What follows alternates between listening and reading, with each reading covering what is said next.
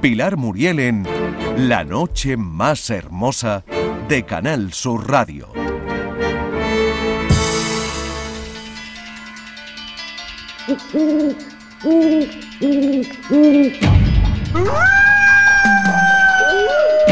Misterios en el octógono. Nos adentramos en un terreno en el que nuestra mente, debido a las numerosas emociones adquiridas o no, las influencias culturales y religiosas, las enseñanzas académicas y el propio miedo a lo desconocido que mueve nuestro instinto de supervivencia, entran en conflicto. Sin embargo, hay personas que debido a sus experiencias internas, eh, hablar de otro mundo que les rodea, tan real como este y tan desconocido como apasionante, les frena debido a los, prejuicios, a los perjuicios de quienes no entienden ni quieren comprender.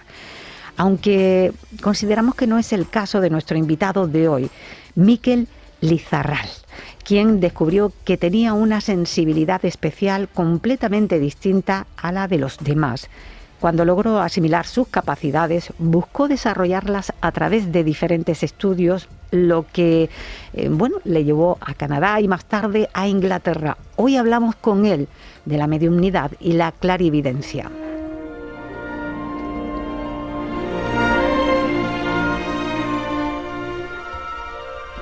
Está considerado como uno de los mejores mediums a nivel internacional Participa en eventos y conferencias de todo el mundo y dirige el Instituto de Ciencias Intuitivas y Terapéuticas de San Sebastián y Zarpe desde 2008. Muy buenas noches, Miquel. Bienvenido.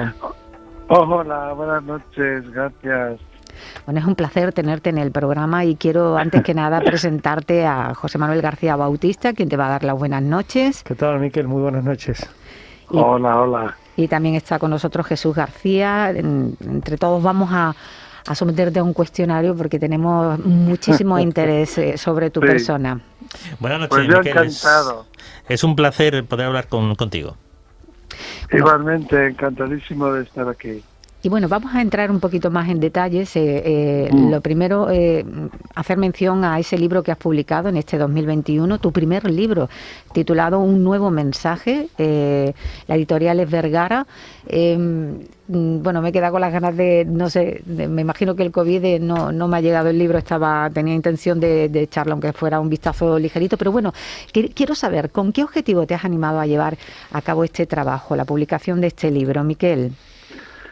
Hombre, pues mira, cuando empecé a escribir el libro iba a ser un libro totalmente distinto del que luego surgió. Es como que cuando me puse a escribirlo, el libro cogió vida propia, ¿no? Y de repente yo quería escribir un capítulo para utilizarlo como soporte para el resto del libro y de repente es como que empecé a contar una historia y a recordar pasajes de mi infancia que no recordaba y como que de repente pues empezó a a surgir ahí, pues como lo que digo yo, ¿no? Como un desnudo integral de mi experiencia con la divinidad, en mi experiencia con el mundo de los espíritus.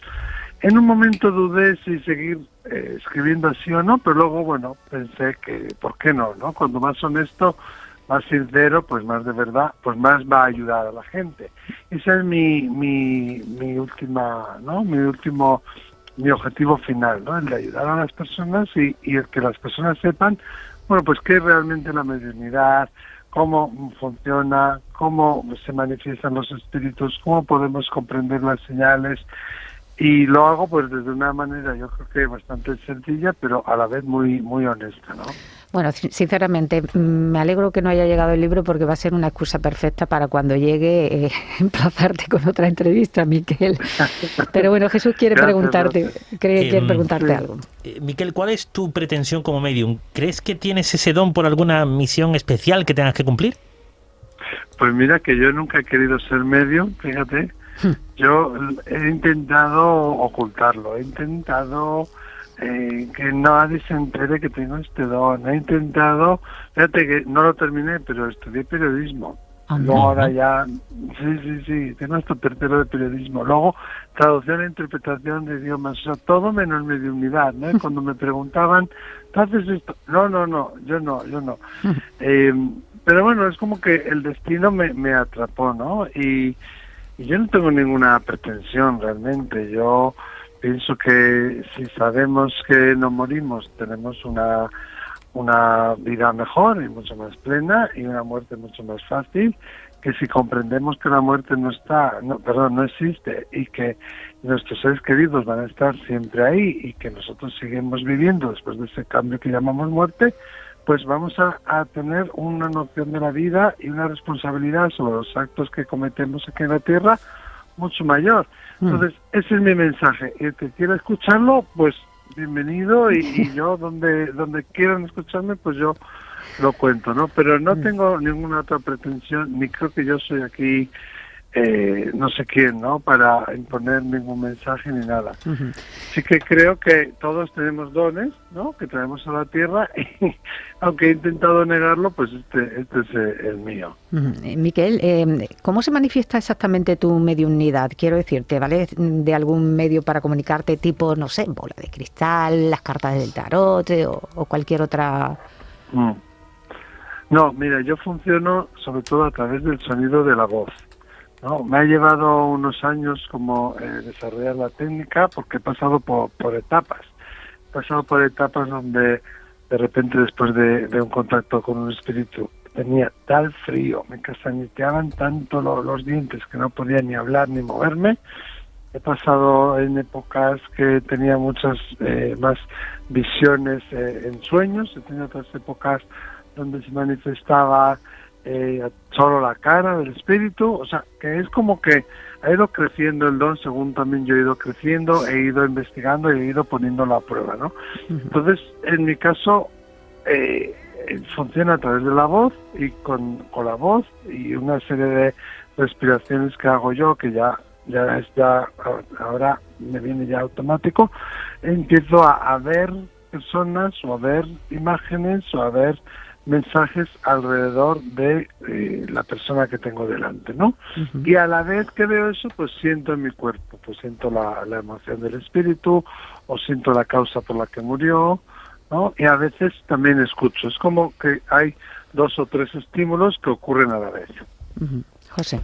Eh, Miquel, ¿cómo recuerdas tu primera mm, experiencia a nivel mediúmico? ¿Qué sensaciones tuviste? Pues muy malas, muy malas porque eh, eh, di- predije una serie de cosas eh, a un familiar que no eran nada positivas, que luego sucedieron y, que además yo me culpaba porque, claro, yo decía que, que, que había ocurrido porque yo había dicho que iba a ocurrir, ¿no? Y no, no, no sabía cómo gestionar eso y tampoco mi familia, vamos, nosotros nos- venimos de una familia católica, de un obrero normal, nadie sabíamos qué era esto. Mis padres no, no, no sabían ni qué era un medio ni nada, y, yo mucho menos. Entonces, yo había tenido siempre visiones, siempre había tenido compañeros de viaje. Yo vivía en una barriada eh, de esas que, que las fábricas construían para los obreros, como hacia las afueras de- del pueblo, y yo tenía que caminar todos los días bastante eh, eh, a, a la escuela, en un, en, un, en un camino donde casi no había personas, ah, pasaban muy pocos coches, y en un lado yo tenía las fábricas y al otro lado tenía el- la carretera, el río y las vías del tren. Entonces yo iba muchas veces solo, pero no iba solo. ¿no? Yo tenía visiones, tenía compañeros, tenía a veces premoniciones y fue hacia los y era normal, era como que a mí que le hace esto, ¿no? Y hacia los ocho años o nueve años ya me empecé a dar cuenta que, que no, que, que esto es distinto, que, eh, que aquí pasa algo, que hay amigos que vienen y hay amigos que vienen como rodeados de, de una luz blanca, ¿no? Que yo recuerdo que yo decía eh, que había una serie aquí en la autonómica de dibujitos que, que era el rey Arturo, que levantaba así su espada Excalibur y dejaba a todo el mundo atónito con la luz blanca que emanaba, ¿no? Y yo decía, ay, a través de la luz de Excalibur vienen unos amigos a verme. Si rompo la tele, vendrá aquí Arturo. ¿no? en, mi, en mi ideación de niño, ¿no? Claro. Pero cuando de repente digo cosas que suceden y, y son pues un incendio, es un- una muerte, bueno, varias muertes de hecho, pues lo llevé muy mal, muy mal, no, no, no quería saber nada de esto, pero nada. Lógico, por cierto, ¿y ¿cómo encajaron tus padres eh, tu facultad? Porque eh, ¿La mediunidad se hereda? Eh, ¿Hay antecedentes en tu familia? Pues mira, yo he sabido no hace mucho que yo pienso que sí, que se hereda, pero también creo que tienes que tener tiempo para que puedas desarrollar un don en nuestros abuelos, pues los pobres tenían bastante con trabajar y con traer comida a la mesa y no, no tenían tiempo de estas cosas. Y tampoco en su cabeza yo creo que entraba nada de esto, ¿no?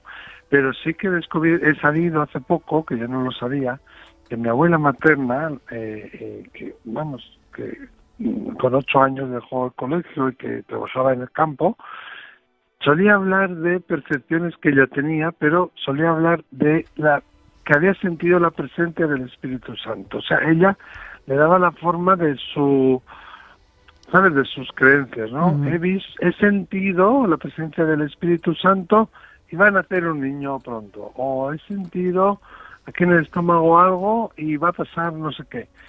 Claro, yo no me acuerdo porque ella tuvo demencia y cuando yo tenía 10 años ya, ya empezó a degenerar. Casi no tengo así recuerdos de ella que estuviera bien, pero al yo empezar a, desarrollar este don y hacerme un poco más conocido, pues mi madre me lo ha empezado a, contar, ¿no? Es como que estaba olvidado. Puede ser que por ahí se herede, pero yo sí que creo que hay una parte que se hereda, que es una, un don, una facultad, y luego también te lo tienes que trabajar como cualquier otro don. Claro. Jesús. Em, ¿Qué experiencia espiritual es la que te ha impactado más? Personal mía. Sí, sí, claro. Eh, es que, que me voy a de emocionarme. ¿eh? eh, son varias, son varias, pero yo creo que la más fuerte fue cuando, bueno, pues eh, tuve una visión y se me, se me reveló la fecha de la muerte de mi padre, que estaba bien, que no tenía nada en ese momento, y mi propia fecha de mi muerte. Vaya. Sí, que es muy, muy, muy desagradable. No, no se lo deseo a nadie, la verdad. Pero bueno, tiene también su lado, su lado positivo, ¿no? Porque estuve en un avión aterrizando en Bilbao, que es un aeropuerto malísimo, que aquello parecía el sapito loco. Lo conozco, lo conozco. Sí, sí. ¿no? y, y abortaron tres, vosotros también, abortaron tres veces el, aterrizaje y, había como un equipo de chicas de balonmano y unos gritos, unas cosas. al principio me asusté, pero luego dije, no sé, si, no me Si no me toca, no me toca. Bueno, no quiero meter los no quiero meter los dedos ahí, Miquel, porque eso es algo muy muy muy personal, pero mira, sí quería comentarte que en el programa tenemos algunos colaboradores eh, que también eh, tienen capacidades especiales y que en más de una ocasión, bueno, nos han hecho referencia los guías espirituales. Y deduzco que tú también los tienes. En tu caso, ¿quiénes son esos guías? Todos los tenemos, ¿eh? todos tenemos guías. Esa es una de las maravillas del ser humano y del alma, que nadie nace solo y nadie muere solo. Todos venimos a la tierra acompañados de guías. Yo les llamo como azafatos de azafatos de vuelo, ¿no? Yo tengo varios. Fíjate que, que uno que me hace pasar unas vergüenzas terribles es una especie de clown o de, de, persona de, de, payaso de circo, vamos a decir, que mm, pues en mitad de, una presentación de mil personas, pues, pues me tira de repente la pizarra o, me tropiezo y me caigo encima de alguien. Y, y tengo varias, tengo una conexión súper, súper, súper especial con Ganesha, que yo vengo de una familia católica, yo no sabía que había un hombre elefante que era un dios hindú. Y se me solía presentar y, y, se, me solía presentar y, y a veces me traía mensajes o me traía novedades, ¿no? Y fue en 2003, perdón, 2004 cuando fui a Canadá cuando descubrí que era Ganesha, ¿no? Y tengo eh, un hombre em, eh, que, se llama, que se llama algo así como Marcus, ¿eh? que, que es, es, de origen alemán, austríaco, y, pero es un hombre de, un leñador, un hombre del campo normal. Me encantaría que San Miguel Arcángel fuera mi, mi guía porque soy muy devoto de él, pero, pero no, no tengo esa certeza. Y luego sí tengo una conexión muy especial con, con, con Los Ángeles, ¿no? Y, y- y los querubines. Sí, y son, son varios, son varios. De- algún nativo que hay por ahí. ¿eh? Sí, eso es. Una, una niña, una niña pequeña, que es mi guía de la alegría. Sí.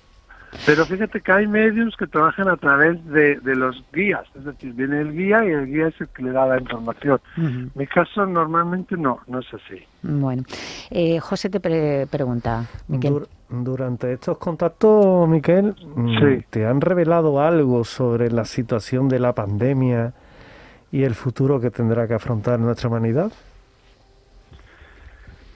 Eh, qué preguntas, qué preguntas. Sí, pero no sé si, si no, tampoco quiero meterme en esa energía mucho. ¿eh? Bueno, Eh, bueno, fíjate que mm, esta pandemia y otras pandemias y, y desastres naturales y todo esto va- van a ocurrir cada vez más porque la humanidad no nos damos cuenta de que en realidad somos hermanos y hermanas y que nos necesitamos y, y que lo que hacemos aquí eh, eh, lo vamos a encarar después en la otra vida. Entonces, hasta que no entendamos realmente que los necesitamos los unos a los otros y que somos iguales sin importar tu cultura, tu religión, tu color de pelo, tu color de piel, pues eh, eh, van a ocurrir estas cosas y, y porque además de alguna manera lo estamos provocando también porque estamos creando una vibración de odio, ¿no? Porque todas las, todas o muchas de las televisiones que hay no hay más que peleas y cosas superficiales, ¿no? Y tenemos videojuegos de peleas y tenemos eh, eh, eh, teleseries de, de agresividad.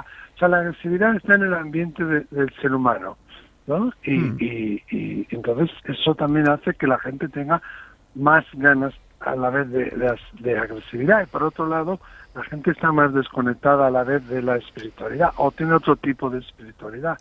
Entonces sí hablan los espíritus de una necesidad de volver a ir al origen, de volver a ir a conectar con la fuente, llamémosla como la llamemos, y de volver a conectar los unos con los otros, la comunidad, el vecindario, la familia, la hermandad, ¿no? Y estas oportunidades, estas situaciones nos vienen porque son oportunidades para eso, para hermanarnos, ¿no? También, y pero no lo aprendemos, entonces como se nos olvida, eh, pues pues volvemos a caer en la misma en la misma piedra, ¿no?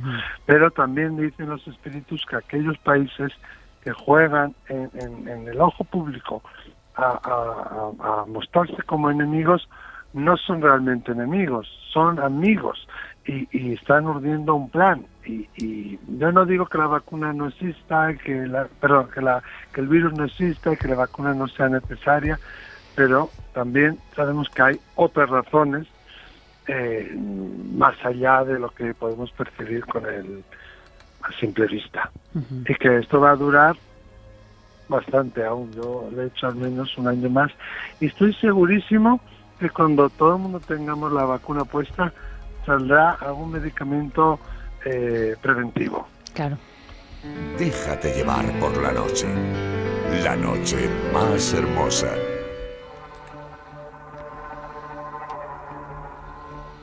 Estamos hablando con Miquel, Liz- Miquel Lizarral. eh, ¿Es Lizarra o Lizarral, Miquel? Lizarralde, Lizarralde. Lizarralde, Lizarralde. Sí. Eh, mm, bueno, eh, mm, una persona que está considerada uno de los mejores medios a nivel internacional. Y, mm, Miquel, eh, esta capacidad que tú tienes, este don Sí. que tú tienes, mm, ¿es peligroso? ¿Se puede volver en tu contra? O sea, puede resultar peligroso, no es que sea peligroso, sino que si en algún momento puede resultar peligroso y si se puede volver en tu contra. Aparte de lo que nos Mm. acabas de comentar, de que Sí. eh, te han dicho lo de, o sea, sabes eh, la fecha de... Sí. Hombre, claro, en el sentido de, de que es un desgaste energético, por ejemplo, sí. ¿no? Y luego tenemos que tener en cuenta desde dónde lo haces, desde qué, con qué intencionalidad lo haces, ¿no? Si tú lo haces para tener un poder sobre otra persona o para tener un control o para tener más dinero, pues pues sí se te puede volver en tu contra, ¿no? Y luego hay una cosa muy importante que yo lo aprendí un poco a las duras también que cada vez que haces una consulta o cada vez que haces un encuentro con espíritus, hay una parte de tu energía que estás entregando en ese encuentro. Y luego tienes que, que revertirlo para, de alguna manera, volver a cargarte, volver a recuperar esa, esa energía, ¿no? Porque físicamente puede ser muy, muy, muy cansado, muy desgastador. Sí, bueno, pues haces, mm, eh, no le tomas la, la medida, ¿no? Jesús. Eh, Miquel, cuando hay una noticia negativa o cuando te dan una mala noticia desde más allá, eh, ¿qué es lo que haces? ¿Qué suele hacer? ¿Te la guardas? ¿La das? Porque sabes que hay muchas personas, algunos mediums, que aseguran que las buenas noticias sí la dan, pero las malas noticias ni tocarlas. Claro. Hombre, yo creo que si alguien viene a una consulta contigo, ¿no? Mm. Y, y, y, ha cogido esa consulta, yo creo que eh, tenemos que honrar esa consulta y que es, es, es de respeto y es de, de vamos, lo- yo lo veo como muy de- muy respetuoso el darle toda la información que me venga a mí y, y teniendo en cuenta que yo también puedo errar, ¿eh? cuidado, pero siempre siguiendo la máxima de eh, darle eh, esa información con cariño y con delicadeza. ¿no? Yo siempre digo, ah, y se lo digo a mis alumnos también, de vamos a dar la información como a ti te gustaría que lo recibieras. Si tú estuvieras en su lugar, si tú estuvieras en su piel, ¿cómo te gustaría recibir esta información? Y si luego esta información no tiene solución, es algo que, que es inevitable, si es algo que no se puede evitar y que solo va a causar dolor, entonces ¿para qué decirlo, no? Pero yo sí soy de los que creo que todos son experiencias para el alma, no hay experiencias malas ni buenas, y que hay que saber decirlo, pero que sí le debemos ese respeto al consultante y que se merece que le digamos todo, ¿no? A mí me gustaría al menos que me lo dijeras. Claro, porque vas para eso, para que te lo cuenten, ¿no? Y te lo digan. Sí, luego, claro, a veces no puedes elegir. Eh, a mí me vienen a la consulta y me dicen, yo, yo solo lo bueno, a mí no me cuentes cosas malas, pero claro, a mí me viene como un montón de ingredientes y yo mientras estoy hablando de los ingredientes, en un primer momento puedo no saber si me va a salir un bizcocho o un flan. Igual no sé hasta qué punto puedo controlar cuánto puedo dar, ¿no? Pero bueno, al final ah, le hablas a la persona, le explicas cómo funciona y lo, lo suelen entender. Miquel, en el programa eh, el espiritismo es un tema recurrente aquí en La Noche Más Hermosa. Sí. Eh, no sé si te has visto sometido a algún estudio científico en el que se hayan analizado tus cualidades. Eh, en caso positivo, ¿en qué ha consistido? Y si no ha sido así, ¿qué piensas de los experimentos que la ciencia ha llevado a cabo en este, en este área?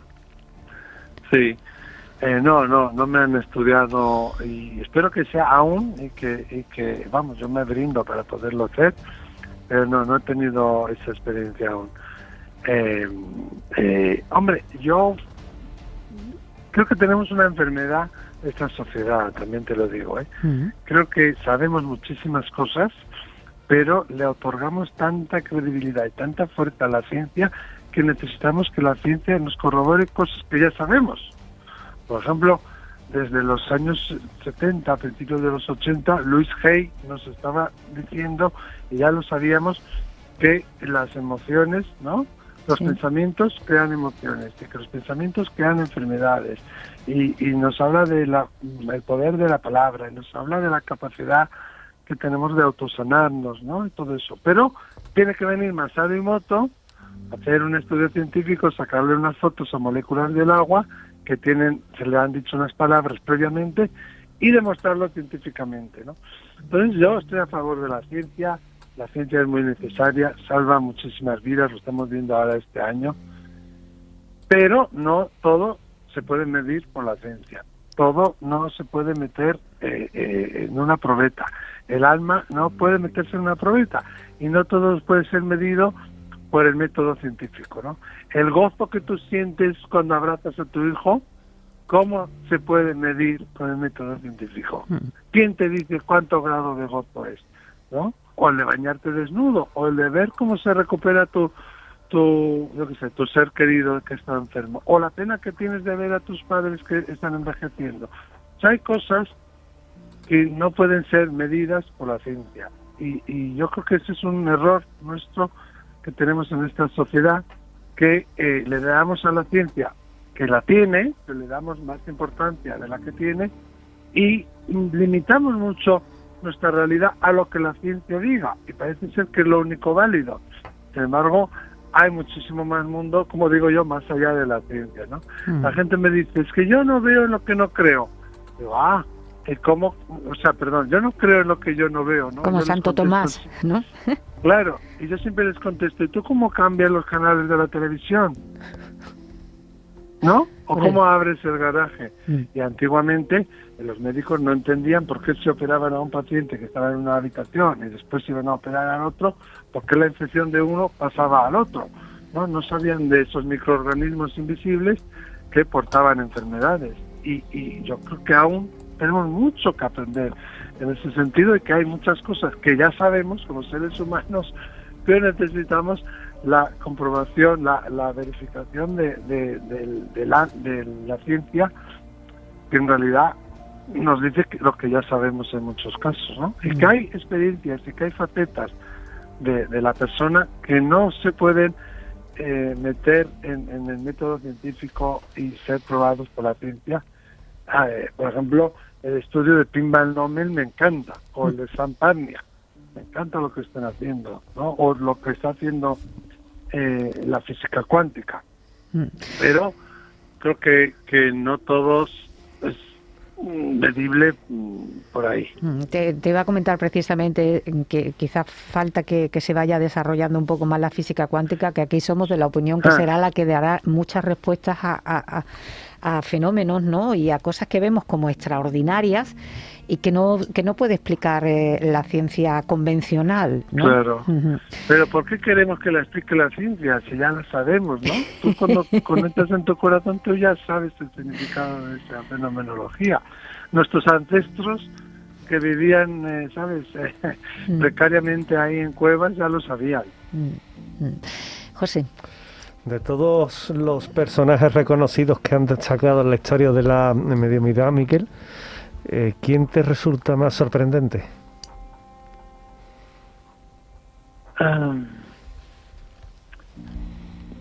del pasado y del pues presente, Miquel. Ah, del presente también. Yo te iba a hablar de las hermanas Fox, sí. que me encanta, y que luego hubo una controversia con una de ellas, además, porque dijo que era mentira y todo eso. Mm. Luego se retractó, pero claro, eso no llegó a la prensa con tanta fuerza. Fíjate, pues igual uno de, uno de, uno de los personajes es, eh, eh, Sir Arthur Conan Doyle, te diría yo. Mm. El escritor de Sherlock Holmes, ¿no? Como un hombre que escribe todas esas novelas, de repente se le muere su hijo eh, y, y, entonces descubre el, el, el, espiritismo, iba a decir, bueno, el espiritualismo, en realidad.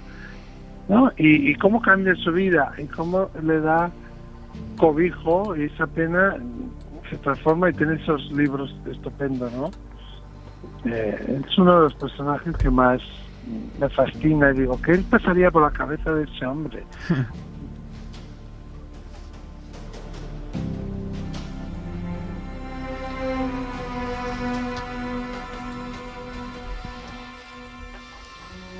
Miquel, ¿tú eres eh, capaz eh, de percibir en la distancia? Eh, ¿Eres capaz de, predecir algo mm, a pesar de que estemos separados? Verás, te cuento. Es que en este estudio, eh, eh, en el edificio en el que trabajamos, en el que nos encontramos, la verdad es que hemos experimentado sensaciones, eh, olores, también bajadas de temperatura. Hemos visto, bueno, cómo las luces han parpadeado. A lo mejor hemos oído incluso sonidos diferentes sin ir más lejos. Ayer mm. teníamos, mientras hablábamos, pues estábamos hablando de los bandoleros y, y fíjate lo que lo que ocurrió. te lo ponemos. Simplemente eso. Tú has hecho el caballo, lo has puesto tú. Tú has sido el que ha hecho el caballo, ¿no? yo el caballo. no, eso no. sonado, ¿verdad? Como no, que no eran. Es que no era ni siquiera, eran unas pisadas de caballo, claro. Yo le pregunté al, realizador, bueno, tú has puesto el efecto, ¿no? De unos caballos, no, no, fueron dos. Eh, ¿Podemos escucharlo al principio? Ya está. Bueno, pues eso, nos pasan cosas muy raras aquí. Em, pero hay incluso quien ha manifestado haber visto cosas, por no decirte personas, ¿no? ¿Tú podrías decirnos algo? no lo sé.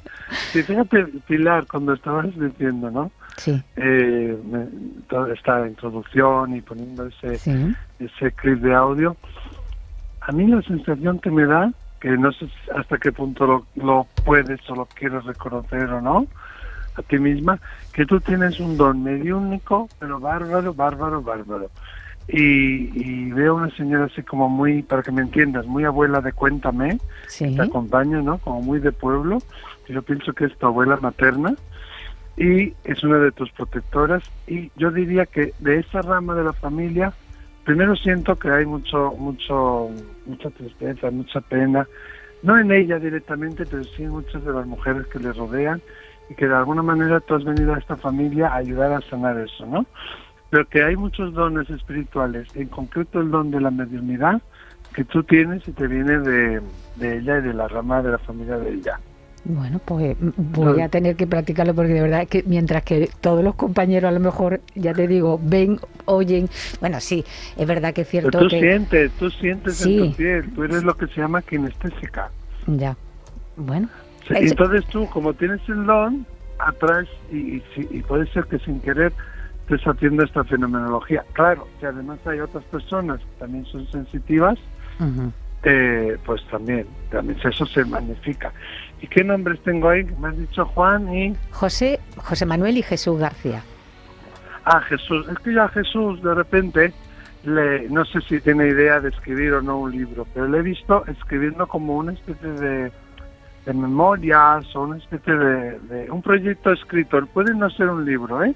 Pero me venía, eh, sí, algo, algo escrito, un proyecto que tiene que ver como con una especie de memorias o algo así, un hallazgo diría yo. Bueno, pues te comento, José Manuel es una persona que escribe muchísimo. ¿Cuántos libros tiene José Manuel escrito? 51. ¿Cuántos? 51. 51. De hecho, me ha dejado aquí uno que lo vamos a regalar la semana que viene. Que y yo solo uno. Y Jesús, solo uno. Solo uno. Que era muy bueno. No, yo decía Jesús, ¿eh? Yo hablaba de sí, Jesús. Sí, de, mire, de Jesús, pues Uno, yo solo uno. Bueno, tienes un escrito, pero él está ahora mismo estudiando. Sí, eh, estoy estudiando. Está estudiando cosas de sobre... Neuropsicología. Neuropsicología. Y algunas cosas ah, mira, mira. Y bueno, acabo, de licenciarme en psicología ahora en mm. abril. Ah, bien, bien. Somos compañeros. Enhorabuena. bueno, pues a lo mejor, a lo mejor en un futuro todavía ni, ni, ni dándole ahí vuelta a la cabeza. sí, sí, sí, sí, es posible. Bueno, eh, Jesús, a ver la pregunta que quieras hacerle a. Vamos a ver, te maneja un poco. Pero bueno, ¿cómo La información que hemos recibido, que nos hemos quedado de repente todos así muy. Sí, sí. Eh, eh, según tu criterio, o lo que más bien te gustaría aconsejar a las personas que nos estén oyendo, ¿cómo podríamos diferenciar a un medio auténtico de uno o una farsante? Ya, yo no me gusta pensar en farsantes. Yo me gusta pensar, o quiero pensar, que hay personas que tienen buena intención pero poca formación. Pero bueno, sí, a veces me llegan personas que, que sí, yo siempre pienso que todo el mundo es bueno, pero pero sí, entiendo lo que quieres decir. Yo a todo el mundo lo que le digo, a los alumnos y, y al medium le digo que, que den evidencias y aquella persona que va a un medium siempre le digo que, eh, que, que, que pida las evidencias. Claro, el espíritu o el medium, perdón, no puede dar siempre las evidencias que tú quieres. Y el espíritu va a dar las evidencias que puede también. A veces no se saben comunicar como nos gustaría.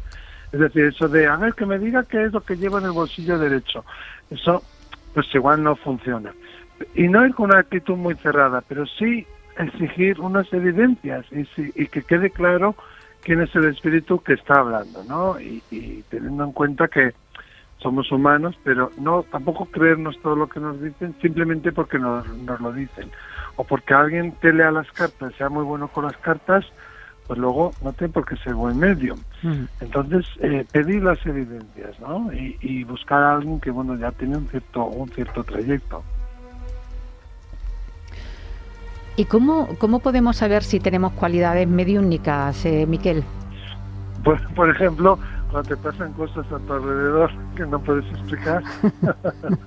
no, pero ahora ahora, ahora en serio. Em, mira, esto es difícil porque hay tantos medios como personas y, hay muchas maneras de percibir tanto la intuición como la mediunidad, ¿no? Hay personas que, que escuchan, hay personas que sienten, hay personas que les vienen olores, hay personas que tienen eh, sueños, hay personas que eh, tienen eh, premoniciones, hay personas que no pues que, que, que, les vienen sabores y, no todo el mundo ve. Y estamos empeñados en que tenemos que ver que tiene que ser como en una película. Entonces eh, teniendo en cuenta que, hay muchas formas de ver Alan Kardec describía 73 tipos de medios o sea que teniendo eso en cuenta pues eh, eh, seguramente son personas que tienen eh, cierto interés por las artes, cierto interés por la creatividad, por la belleza, eh, eh, sí, por, por, lo creativo, quizá los idiomas, tienen mucha inteligencia emocional, son personas sensibles y tienen experiencias que no se pueden explicar o tienen sensaciones y percepciones que intentan quitarle valor porque piensan que son imaginaciones o que son creencias o que son coincidencias, casualidades, pero que puede ser, ¿no? Eh, esa, esa mediunidad. Y sí que pasa mucho, personas con cierto don para las artes, para el teatro, para la pintura, para la decoración, ¿no? Cosas de, crear o cosas de, relacionadas con la belleza. Con inteligencia emocional, a veces con manejo de lenguas distintas, eso ya nos está diciendo que hay una, una capacidad ahí innata de una sensitividad y esa sensitividad puede orientarse quizás hacia la mediunidad o quizás hacia otra cosa, ¿no? Pero el, es que la mediunidad es un, es un lenguaje, como el lenguaje tiene también sus códigos, ¿no? Y, lo, y, lo, malo aquí es que cada persona tiene un código distinto y es difícil de, de generalizarlo, ¿no? Pero eh, seguramente desde niños tuvieron fenómenos, tuvieron sensaciones y ya después ya de los 10, de los 9, de los 11 empezaron a, disminuir y ya en una, edad, en una edad, perdón, en una edad adulta han vuelto pero más esporádicamente, ¿no? Una última pregunta por parte de José Manuel eh, Miquel. Sí. Miquel, ¿quieres dejar algún mensaje ya que tenemos esta oportunidad tan importante aquí en Canal Sur? Hombre, yo les diría a las personas que nos escuchan, bueno, primero gracias por esta oportunidad, y les diría a las personas que nos escuchan que no le tengan miedo a los espíritus, que no tengan miedo al más allá. Muchas veces ellos tienen más miedo de nosotros que nosotros de ellos.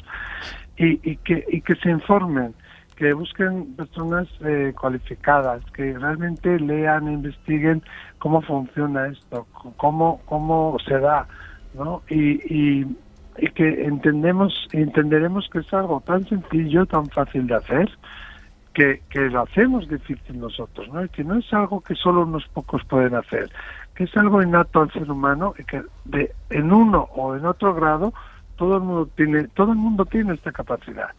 ¿eh? Y que cuando aprendemos realmente que la muerte no existe, que aprendemos realmente en, en cómo morir, a dónde vamos, qué hay que hacer para marcharse ahí, y que cuando mueres te vas a, a, tener que tragar lo que lo que has hecho aquí en la vida, ¿no? Y, encararlo y encarar a aquellas personas a las que has hecho mal, pues toda tu vida cambia y el sentido de tu vida cambia y, y, y cómo te comportas con, en, la vida en general cambia, ya tus prioridades son distintas.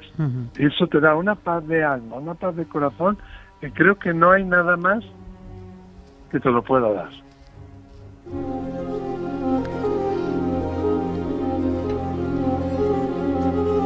Miquel Lizarralde, eh, mm, la verdad es que me gustaría hablar contigo en otra ocasión para que nos cuentes eh, la labor que haces a través del mm. Instituto de Ciencias Intuitivas y Terapéuticas de San Sebastián, eh, IZARPE. Y eh, ya mm, por la falta de tiempo lo único que me queda es darte las gracias por tu generosidad y por haber compartido con nosotros tus experiencias. Ha sido un auténtico placer. Igualmente, muchísimas gracias. He estado muy a gusto. Se me ha hecho cortísimo, la verdad. y cuando queráis, yo aquí estoy disponible para lo que queráis. Un abrazo muy fuerte. Igualmente.